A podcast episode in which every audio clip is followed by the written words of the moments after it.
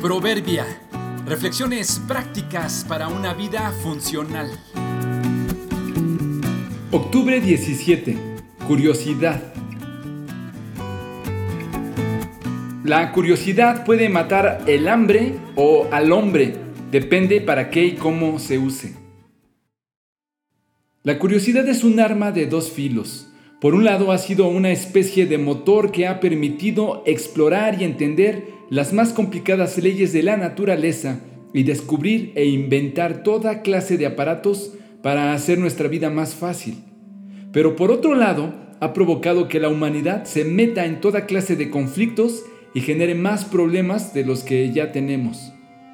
Recientes experimentos con pruebas aplicadas a personas para observar sus reacciones, se le solicitó a los participantes que observaran un video corto sobre un truco de magia o una foto de comida. Posteriormente, se les indicó que debían calificar en una escala de 7 puntos qué tanta curiosidad les generaba el truco de magia o qué tanto deseo sentían por comer los alimentos que se les habían enseñado. La idea era saber si tenían la motivación suficiente como para apostar por conocer el truco o comerse los alimentos.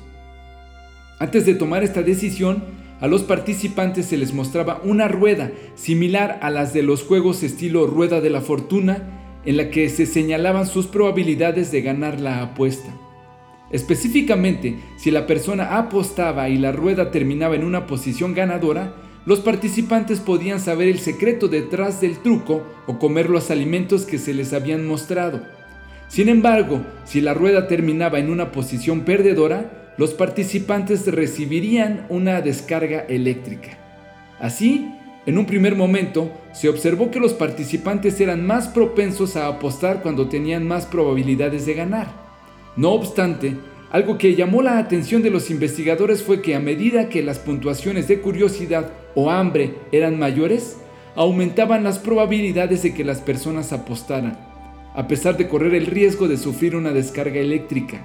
Esto significa que, tanto el hambre como la curiosidad eran lo suficientemente poderosas como para hacer que las personas asuman riesgos con consecuencias negativas. Basta con observar lo capaces o incapaces que somos de poder apagar la televisión, de salir de las redes sociales o de quedarnos callados sin fomentar el chisme.